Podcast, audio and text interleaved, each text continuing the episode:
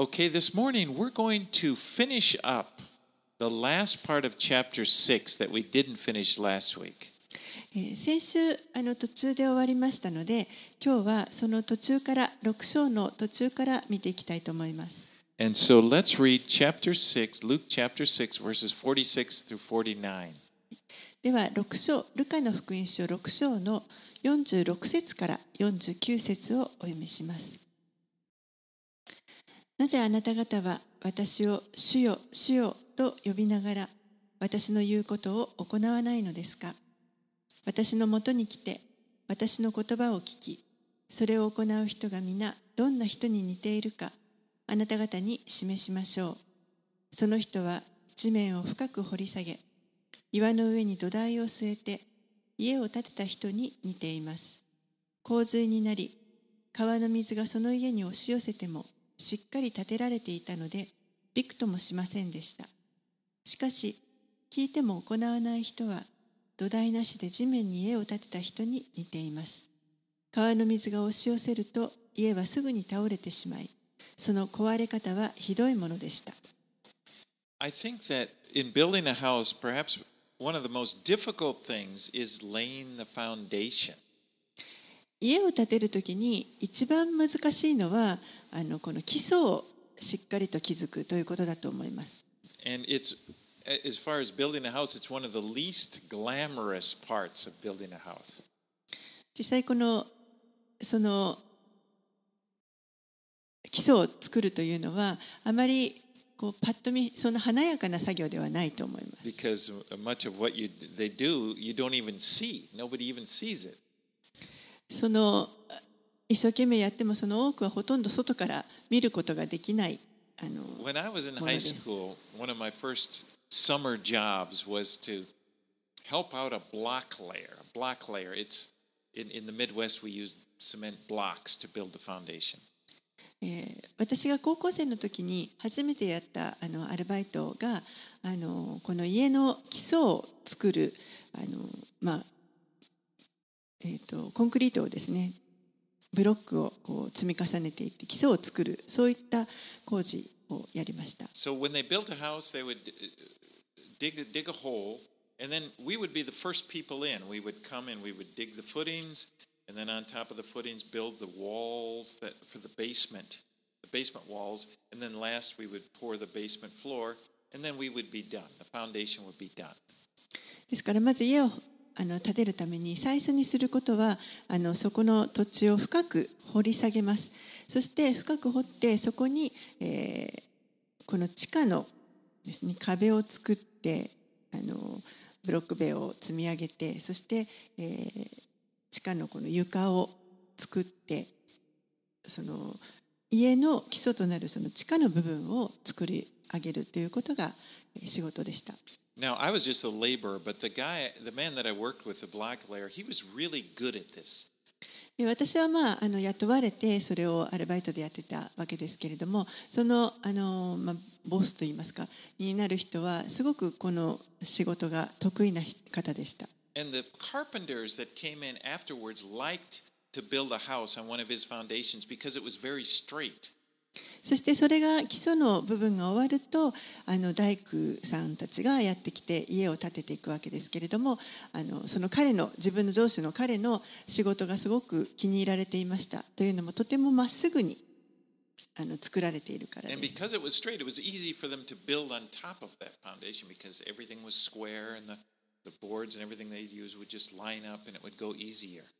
その基礎があのとてもまっすぐにきちんと作られているのでその上に家を建てていくというのがとても楽になります。But in the parable, Jesus talked about two men who built two different houses. ここでイエスが語られた例え話の中に2人の人が2人の異なる家を建てている話が出てきます。And one man did the hard work of digging deep, you know, digging down and getting a good solid foundation. But the other guy, he just, I don't know what he, he just started building a house. You know, just started the work as a carpenter, didn't have any foundation.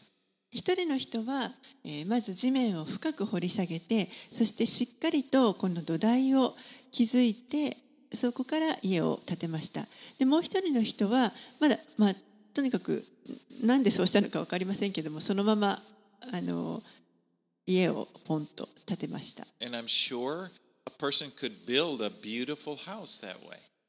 おそらくあの非常とても美しい家をだったんじゃないかなと思います But the problem is that it can't handle it when the storms come.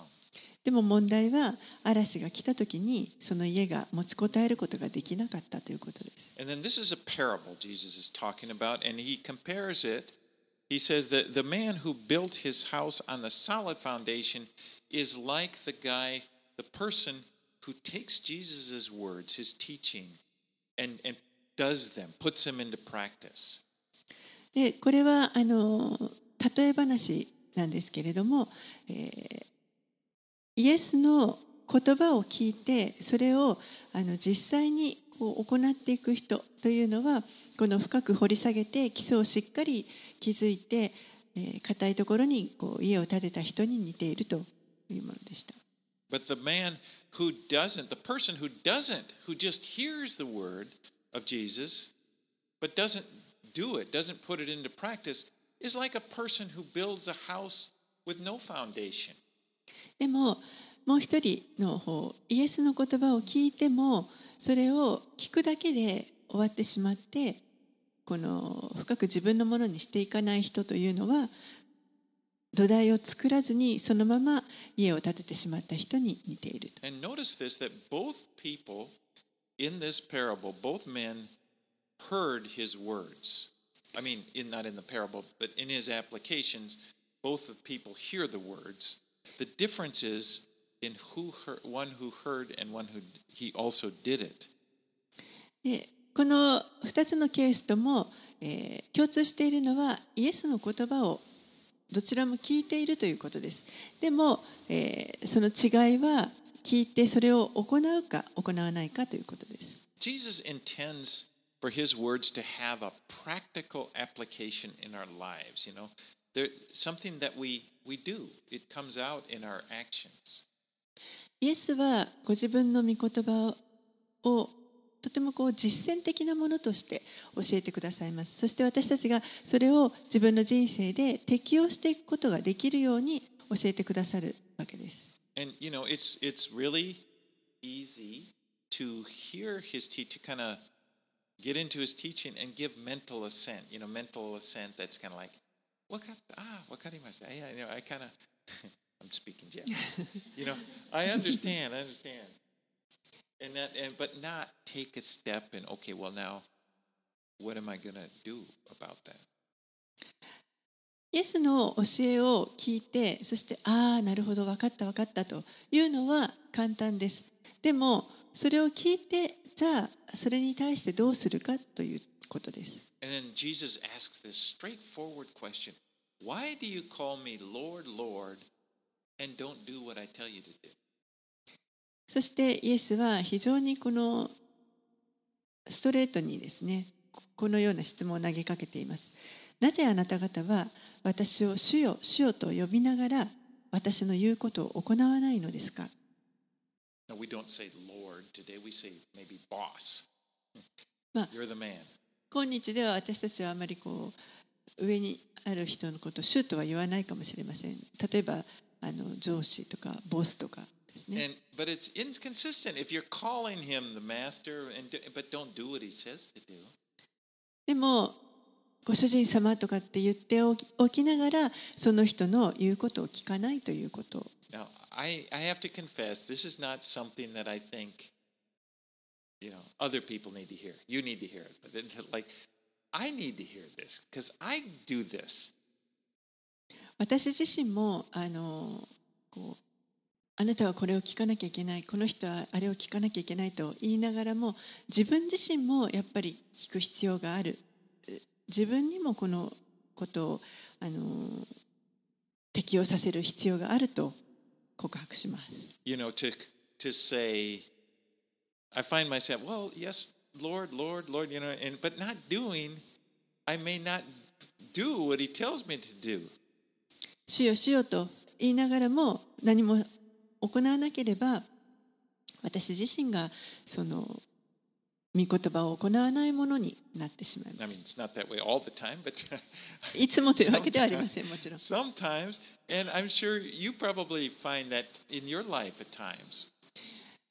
時にそういうことがあるということですね。皆さんもあの人生の中でそういう経験がある,あるのではないでしょうか。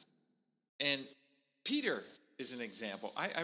ー the, example of his life. You know, there were times when he would say, uh, Remember when the Lord told him, I, I will be crucified? And, the, and he just said, Not so, Lord. ペテロがまた良い良いというかペテロもあのそのような模範が出てきますけれども、えーなので私は彼が好きなんですが、えーイエスが私はもうすぐ十字架にかけられるということを言った時にそんなことはあってはいけませんとペテロは言いま It's した。 just like he's saying, he's calling Jesus Lord. Master, no way, Master. You know, it's kind of like, 主よそんなことはありまありませんと。 or remember when he was at, in Joppa and he was taking that nap and he saw that vision of the sheet coming down with all the animals, and the Lord said, tells him, Go kill and eat. You know, they're unclean. And then Peter said, By no means, Lord. またですねあのある時ペテロがヨッパにいる時にですね、えー幻でこう上からあの布に囲まれてこう清くない動物が入っている布がこう上から降りてきましたそして主があのほふって食べなさいという声が聞こえた時にペテロはいや主よそれはできません It's just a contradiction. Okay. こう矛盾したことを言ってるわけです、ね。Now, now we can get into chapter 7. Let's read verses 1 through 10. はい、では7章に入りたいと思います。1節から10節をお読みします。イエスは耳を傾けている人々にこれらの言葉をすべて話し終えるとカペナウムに入られた。時にある百人隊長に重んじられていた一人のしもべが病気で死にかけていた。百人隊長はイエスのことを聞き身元にユダヤ人の長老たちを送って自分のしもべを助けに来てくださいとお願いした。イエスのもとに来たその人たちは熱心にお願いして言った。この人はあなたにそうしていただく資格のある人です。私たちの国民を愛し私たちのために自ら街道を建ててくれました。そこでイエスは彼らと一緒に行かれた。ところが百人隊長の家からあまり遠くないところまで来た時百人隊長は友人たちを使いに出してイエスにこう伝えた「主よわざわざご足労くださるには及びません。あなた様を私のようなものの家の屋根の下にお入れする資格はありませんので。ですから私自身があなた様のもとに伺うのもふさわしいとは思いませんでした。ただお言葉をください。そうして私のしもべを癒してください。と申しますのは私も権威のもと権威の下に置かれているものだからです。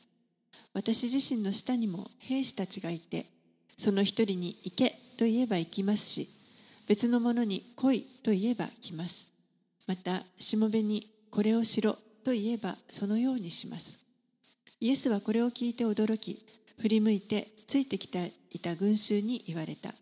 あなた方に言いますが私はイスラエルのうちでもこれほどの信仰を見たことがありません使いに送られた人たちが家に戻るとそのしもべは良くなっていた Now, a centur- centurion was a Roman soldier who was in charge of 100 men. この百人隊長というのはローマの、えーローマ軍のこの100人の兵士たちを取りまとめる長の人です。And this man is, is a Gentile. That means he's not a Jew. But he's well liked by the Jewish community because of his kindness toward them.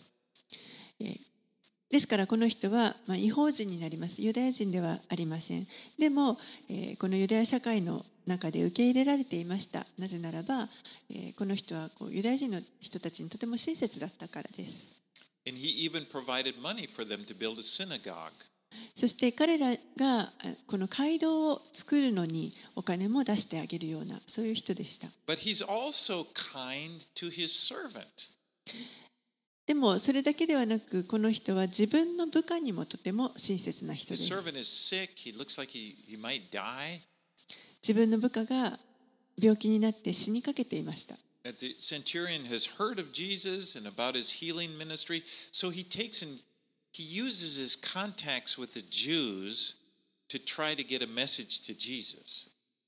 彼はイエスの噂を聞き、そしてイエスがこう病を癒しているということを聞いて、そして、え、自分の知っているユダヤ人の人たちを使わして、自分のこのメッセージをイエスに伝えてもらおうとしました。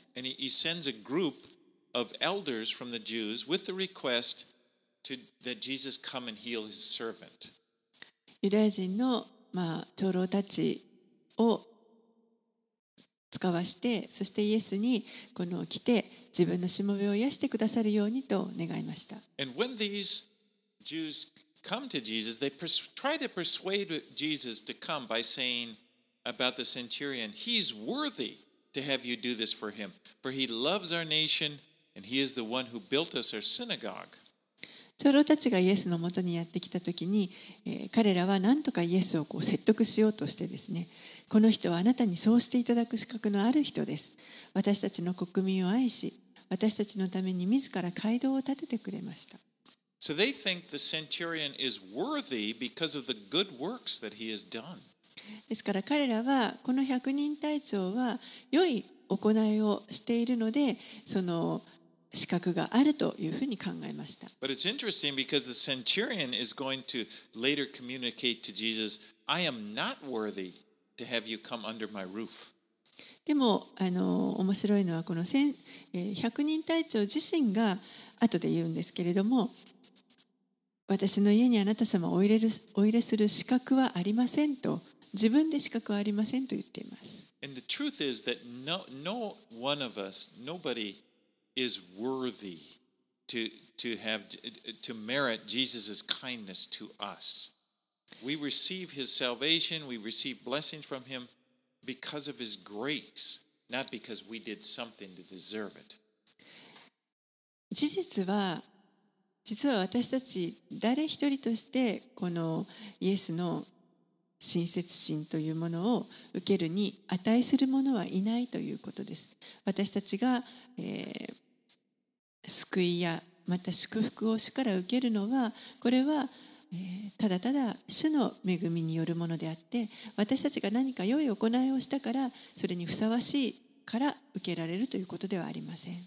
So that, but the centurion thinks that Jesus, or that he, as a Gentile, that a, Jesus, a Jewish rabbi, would not want to come into his house. For indeed, the rabbis wouldn't want to come into the house of a Gent- a Gentile. 百人隊長は自分がユダヤあ違法人ですからこのユダヤ人のラビが自分の家に違法人の家に 来たいとは思わないはずだというふうに考えていました。そして実際このユダヤ人のラビたちは違法人の家に行くことを嫌がっていました。ユダヤ人あ違法人の家に行くということは自分が汚されてしまうということでした。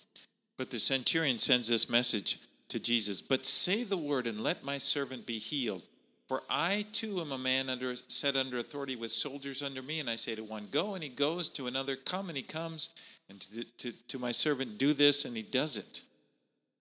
ですからここで百人隊長はイエスに対してただお言葉をくださいと言っていますそうして私のしもべを癒してくださいと申しますのは私も権威の下に置かれているものだからです私自身の下にも兵士たちがいてその一人に行けと言えば行きますし別の者に来いと言えば来ますまたしもべにこれをしろと言えばそのようにします The centurion had an understanding of how authority works. Excuse me, because he had authority, he had great authority. この百人隊長はえー権威というものがどどれほどの力があるかということをよく理解していました自分も大きな権威を持っていたからです And when he gave an order, it was obeyed. 彼が何か指示を出すと、しもべたちはそれに従いました。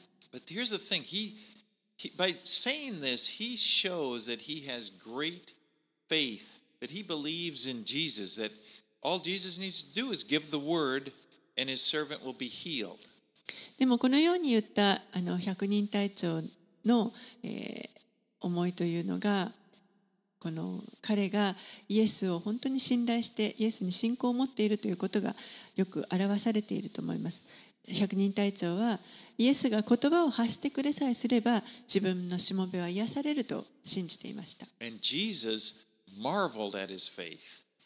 イエスはその彼の信仰に本当に驚かれました。イエスはその彼の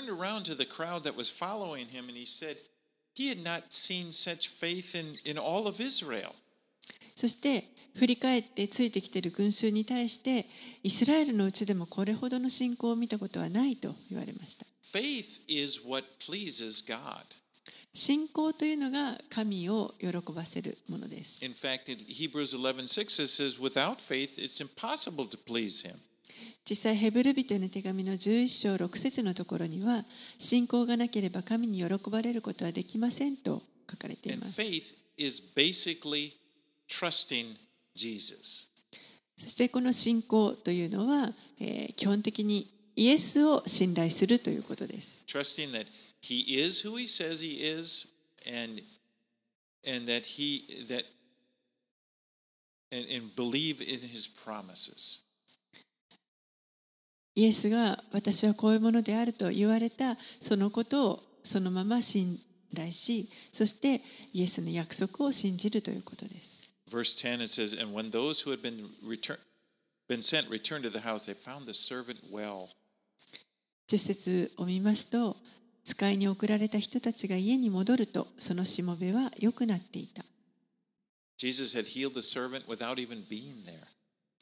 イエスはこのしもべをそこに行かなくても癒す癒されました。 All right, let's read verses 11 through 17.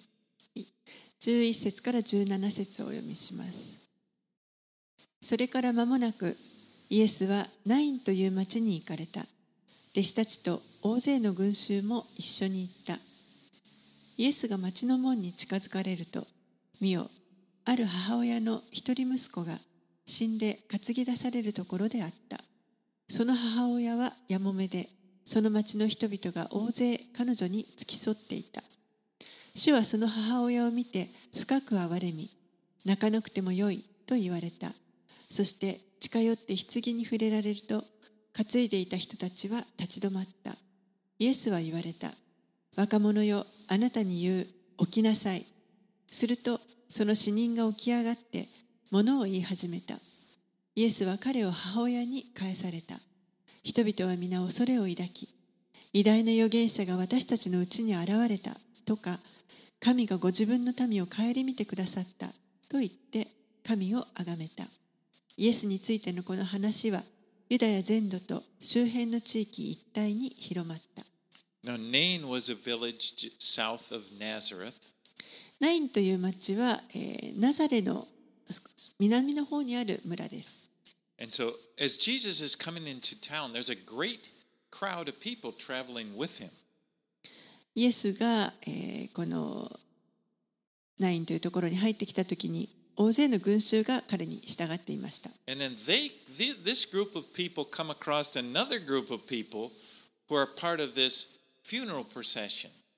でこの群衆が、え、もう一つの別の群衆と出会うわけですけれどもそれは、え、その人たちはこの葬儀を行っている群衆でした。Who was the only son of his mother, and his mother was a widow. ある人をのこの、まあ、棺をですね遺体が入った棺を担いでいたわけですけれどもその人は、えーやえーやもめであるある女性のたった一人の息子でした。Now, she was obviously full of grief. ですからその母親はもう明らかに本当に悲しみにひあの打ちひしがれていました。she had lost her husband, eh, but now she loses her only son. やもめですから彼女はもうすでに自分の夫を失っていてそして今度は唯一の息子も失ってしまいました。Now, not only is her grief would, would be from uh, her feeling be that she just misses them, But more than that, she depended upon them for her for, for everything, for her support. もちろんですねこれはあのもう子供に会えないというその寂しさだけではなくてですね、えー彼女はもう自分の生活をその彼らに頼っていたわけですからそういったその頼っていたものも奪われてしまったという悲しみがあります。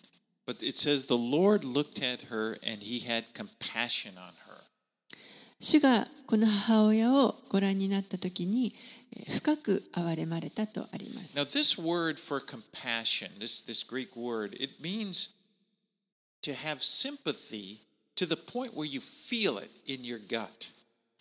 このここに出てくる深く憐れむというこの言葉ですけれども、えーこれはあの本当にもう腹の底からこのかわいそうというその同情の思いがあふれるようなそういった深い憐れみです。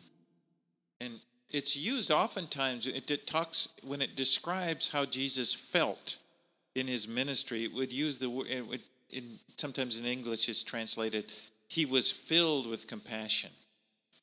えー新約聖書の中で、えーこの何度かイエスが、えーこのように感じられている箇所が出てきます。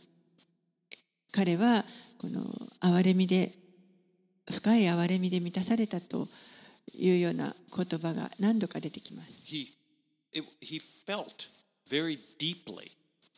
イエスは本当に深いところでこう感じてくださっているということです。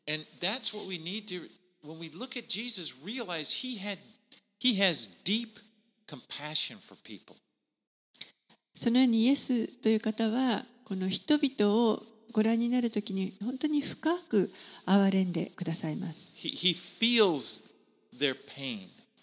彼らの痛みをご自分にの痛みとして感じてくださいます。イエスは単なるロボットではありません。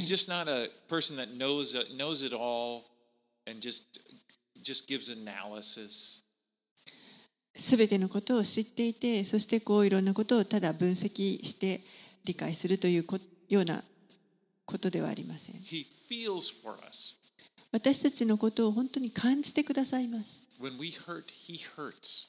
私たちが傷つくときにイエスも傷つきます。イエスはこの母親に対して泣かなくてもよいと言われました。大丈夫だから。And he stops the men who are carrying this corpse, and then he says, "Young man, I say to you, arise." そしてこの棺を担いでいる人たちを止めて、そしてえー中にいる人に向かって、若者よ、あなたに言う、起きなさいと言われました。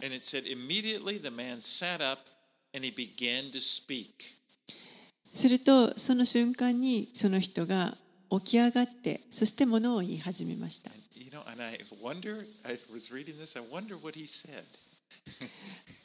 私はこれを読んでいて彼は一体何と言ったのかなと思います。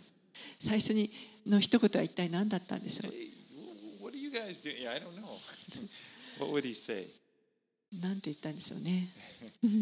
But ここでイエスは彼を母親に返されたとあります。このような光景をあの見ることをちょっと想像してみてできできるでしょうか it's like in a moment, the, the mood, the whole mood is changed from mourning, great mourning, to great joy. もうその場の空気が瞬間的に一変して大きな悲しみから今度は大きな喜びに変わりました But it says that he, the people had great fear come upon them でもここに人々は皆恐れを抱いたとあります。というのも彼らはこれ,これはまさに神の働きだということに気づいたからです。そしてイエスについて偉大な預言者が私たちのうちに現れたと言っています。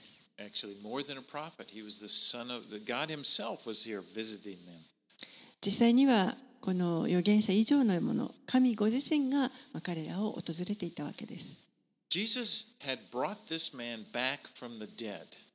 イエスはこの人をこの死からよみがえられらせました、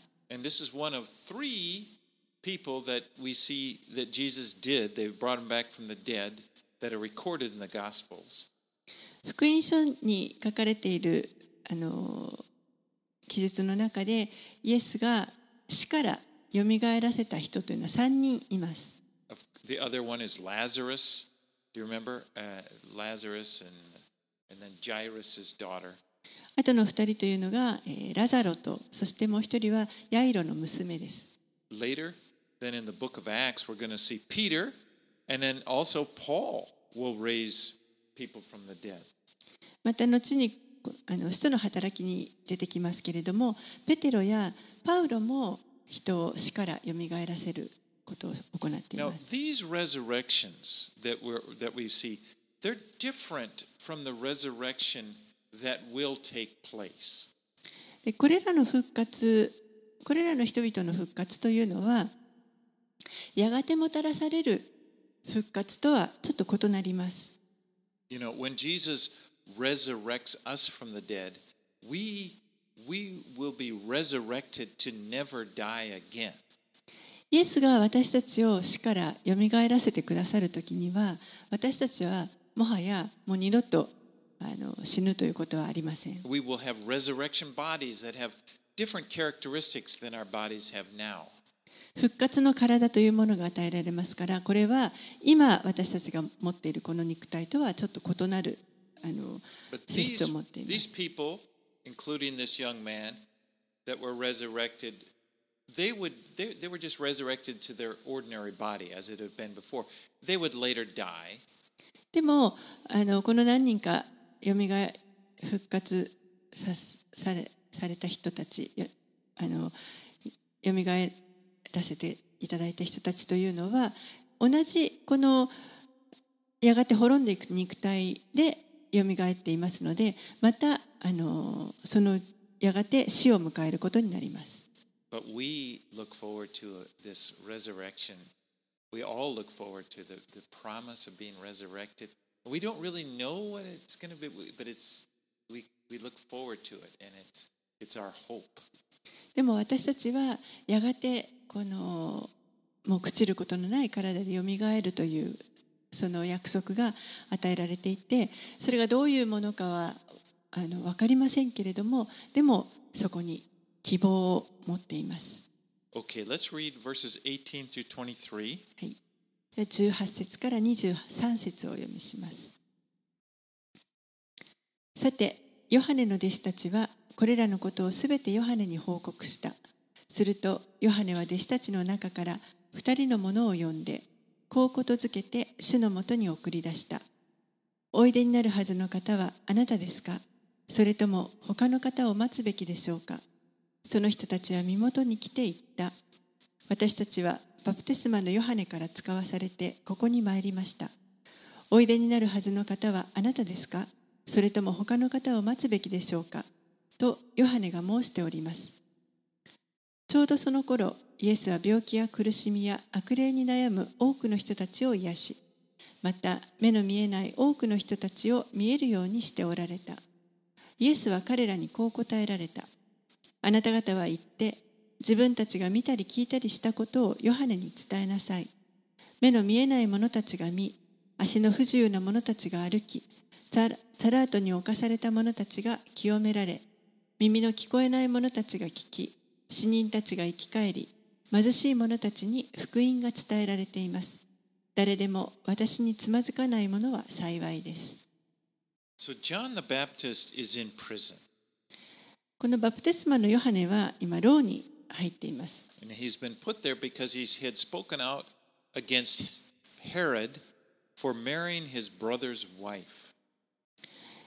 ヘロデ王に対して彼が自分の兄弟の妻と結婚しているということを咎めたので、それによって彼は、ヨハネは今、ローに入れられています。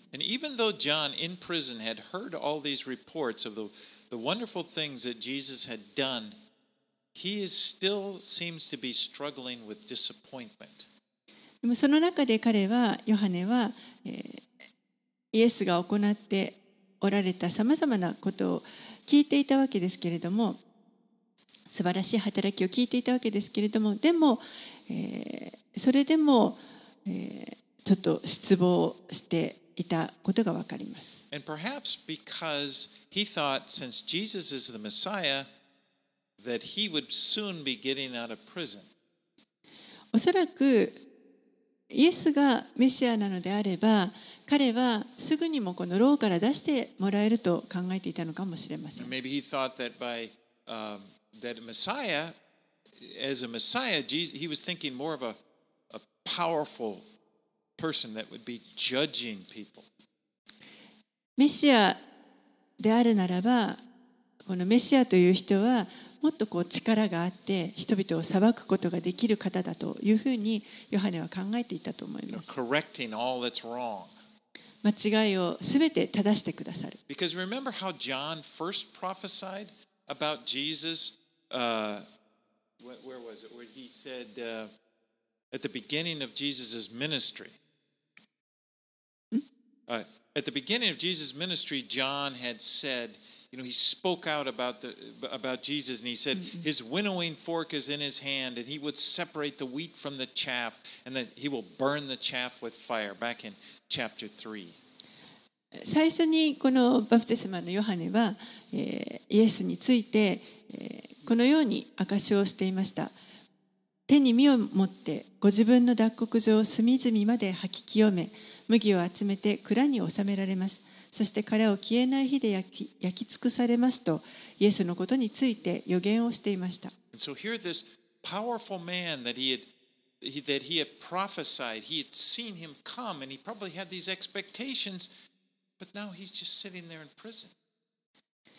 ですからこの自分が予言して本当に力ある方が来られたと思っていたのにもかかわらず今自分はまだこの牢に入れられっぱなしであると。And John sent his disciples to ask Jesus, "Are you the one who is to come, or shall we look for another?" ですから彼は、えー自分の弟子たちを使わせ使わしてそしておいでになるはずの方はあなたですか？それとも他の方を待つべきでしょうか？と聞か尋ねました So John is disappointed, ヨハネは、まあ、失望していました and he's only human. 彼は本当にただの人です You know, for as great as John is was, he was only human. 偉大なる預言者ヨハネと呼ばれましたけれどもでも、えー彼もただの人間です You know, and his John's whole mission in life, the whole purpose God brought him. Remember how God he was miraculously conceived and God brought him. His whole purpose in life was to announce the Messiah. 彼は本当にこの奇跡的な方法を持ってあの生まれてきてあの特別な飯が与えられていて彼のこの人生の目的というのはメシアが来られるということを宣言していくことでした。And now he's そのヨハネが今、イエスが果たしてそのメシアなのかどうかという疑問を持ってしまっています。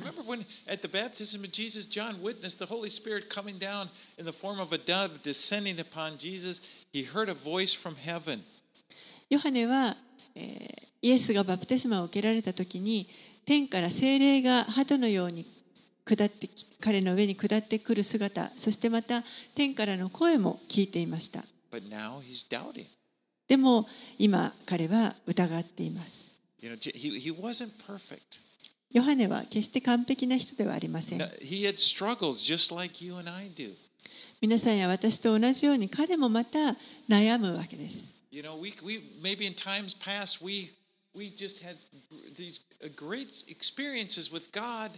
But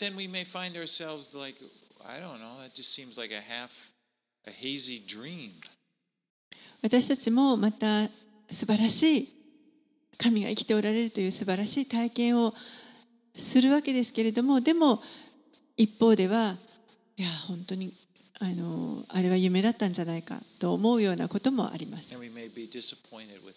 そして主に対してこう失望してしまうがっかりしてしまうということもあると思います Well, Jesus responds to these messengers, the disciples of John, and says, tell and tells them, Go tell John that the blind see, the lepers are cleansed, and the dead are raised.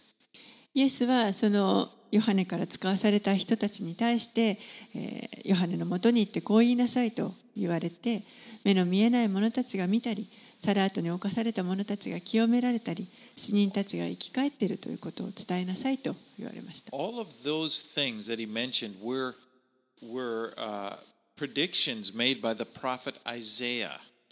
これらのイエスが言われたことというのはすべて、えー預言者イザヤによって預言されていました when he predicted, when he prophesied about Messiah. イザヤが預言者について預言した時にこのようなことを語っています You know, John here in prison, John's probably wondering about when's the Lord going to set him free, open his prison doors. ヨハネはバプテスマのヨハネは果たしてこの方が自分を牢から出して解放してくださるんだろうか.これはあのイザヤがまあ予言してくくれてイザヤが予言していることに書かれていたからです。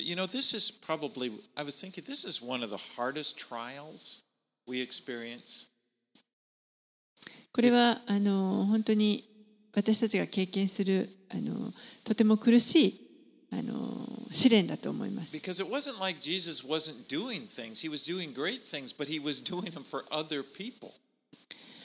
素晴らしいこと主は知っておられるわけですけれどもでもその素晴らしい見業というのは他の人たちに対する素晴らしい見業で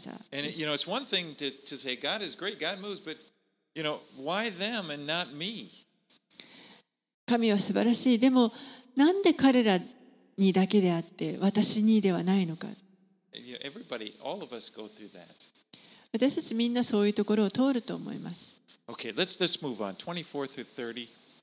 はい、では先に進みたいと思います。24節から30節ヨハネの使いが帰ってからイエスはヨハネについて群衆に話し始められた。あなた方は何を見に荒野に出て行ったのですか？風に揺れる足ですか？では何を見に行ったのですか？柔らかな衣をまとった人ですか？ご覧なさい。きらびやかな服を着て贅沢に暮らしている人たちなら宮殿にいます。では何を見に行ったのですか？預言者ですか？その通り。私はあなた方に言います。預言者よりも優れたものをです。この人こそ見よ私は私の使いをあなたの前に使わす。彼はあなたの前にあなたの道を備える。と書かれているその人です。私はあなた方に言います。女から生まれた者のの中でヨハネよりも偉大な者は誰もいません。しかし神の国で一番小さいものでさえ彼より偉大です。ヨハネの教えを聞いた民は皆、酒税人たちでさえ彼からバプテスマを受けて神が正しいことを認めました。ところがパリサイ人たちや立法の専門家たちは彼からバプテスマを受けず自分たちに対する神の御心を拒みました。Now, Jesus didn't despise John because he had had a crisis of faith. イエスはヨハネがこの信仰がちょっと揺らいでいるからといって彼のことをあの見下すようなことはされませんで In した fact, he commended him. むしろ実際にはヨハネのことを褒めています In verse 28, he said, Among those born of a woman, there's not a greater prophet than John the Baptist. 28節には女から生まれた者の中でヨハネよりも偉大なものは誰もいませんと言っています。ヨ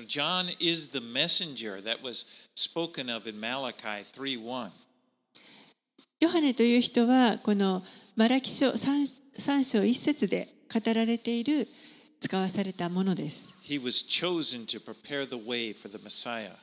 メシアのために道備えをするということのために選ばれた人です。So, Jesus exalts John, but he also said, he who's, but he who's least in the kingdom of God is greater than he.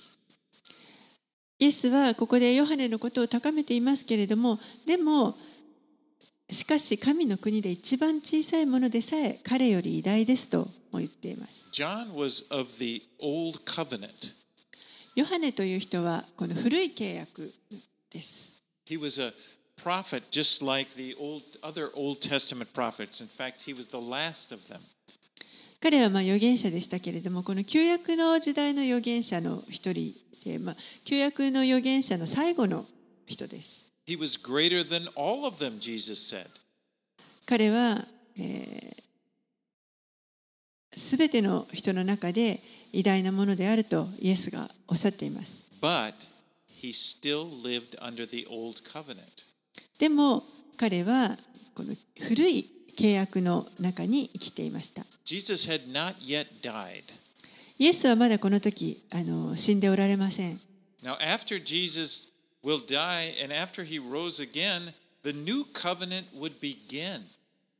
イエスが死んでそしてよみがえられたところからこの新しい契約というのが始まります。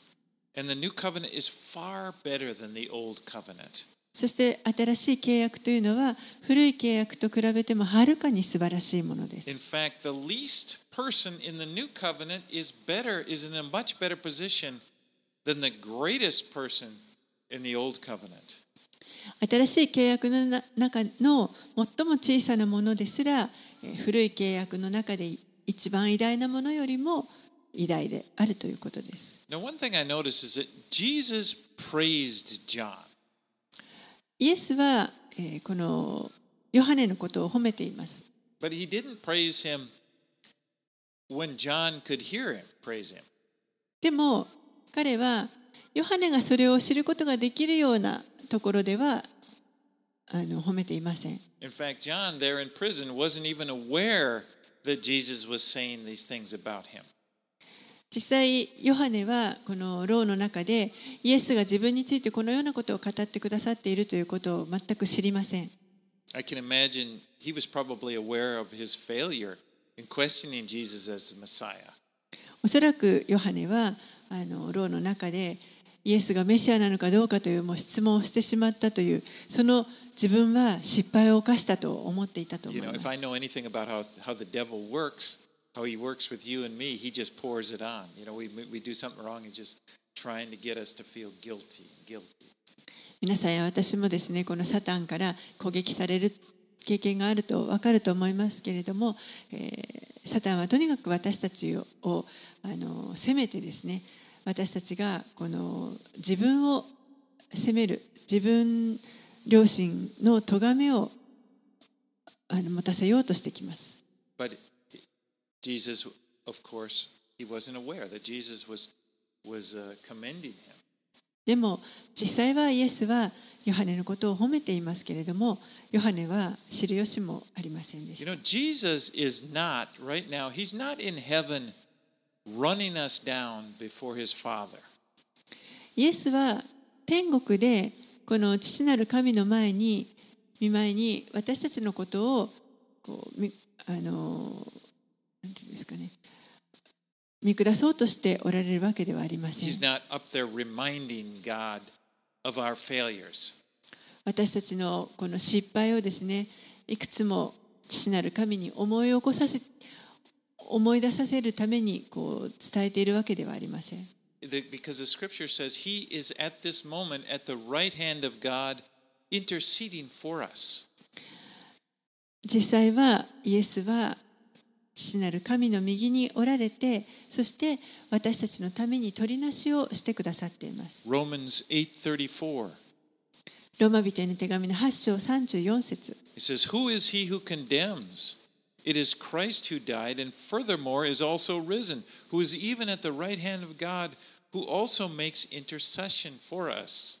ローマ人への手紙の8章34節誰が私たちを罪ありとするのですか死んでくださった方いやよみがえられた方であるキリストイエスが神の右の座につきしかも私たちのために取りなしていてくださるのです。Okay, let's read verses 31 through 34. はい、では31節から34節をお読みします。それではこの時代の人々を何に例えたらよいでしょうか？彼らは何に似ているでしょうか？広場に座り、互いに呼びかけながらこう言っている子供たちに似ています。笛を吹いてあげたのに君たちは踊らなかった。弔いの歌を歌ってあげたのに泣かなかった。バプテスマのヨハネが来てパンも食べずブドウ酒も飲まずにいるとあなた方はあれは悪霊に疲れていると言い人の子が来て食べたり飲んだりしていると見ろ大食いの大酒飲み酒税人や罪人の仲間だと言いますしかし知恵が正しいことはすべての知恵の子らが証明します Jesus rebukes the Pharisees because of their fickle attitude toward God's messengers. イエスはパリサイ人たちのこの移ろいやすい態度、神の使いに対しての変わりやすい態度を責めておられます。And he compares them to children playing games in the marketplace. そして、えー、この人たちをこの広場で遊んでいる子供たちと例え You know, in, in those days, maybe uh, the the mother were, would go, or maybe the parents would go to the marketplace to, in order to buy the things, and then they they would l- let the children go and play with their friends whose parents were also there shopping. えー、おそらくですね、 親があのこの市場で買い物をしていて、その前の広場で子どもたちが、えー、みんなで遊んでいるようなそういう状況かもしれません。And the kids would play like they still do today, make believe. で、まあ、子どもたちはここで遊んでるわけですけれどもあの今日でも子どもたちがするようになんとかごっこみたいなことをしていると思います。例えば、よし、じゃあパーティー、パーティーごっこしよう。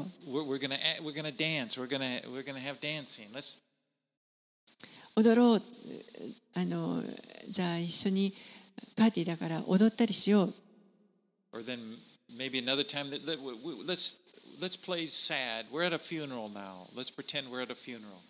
今度はお葬式ごっこ。もっとみんなで悲しもう。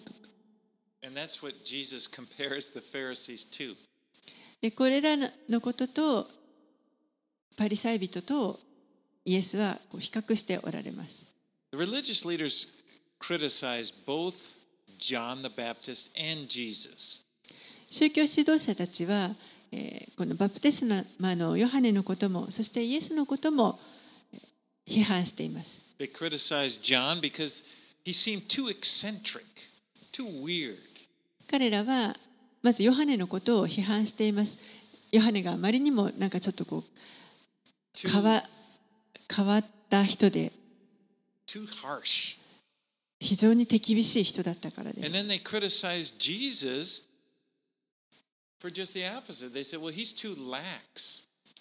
そしてまたイエスのことも批判して今度は彼はイエスはヨハネと、ま、全く逆で逆に手ぬるすぎると。He's a glutton. They accuse Jesus of being a glutton. He's always at a party. He's, he's a friend of sinners. いつも大食いで何かこの宴会で食べたり飲んだりしてそして罪人の友となっている。Well, the, that was true. Jesus is a friend of sinners. でもそれは事実です。イエスは罪人の友です。In fact, he loves us. And we are all sinners. He loves us and he wants to save us from our sin. 実際私たちのことを愛してくださっています。私たちは皆罪人です。私たちを救い出し、罪から救おうとしてくださいます。And he says this proverb wisdom is justified by her children.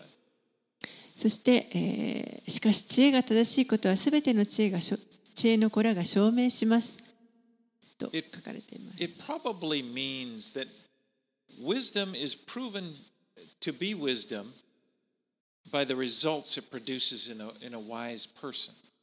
これはおそらくヘブル語のあのこういう言い回しがあるんだと思いますけれども、えー、知恵というものは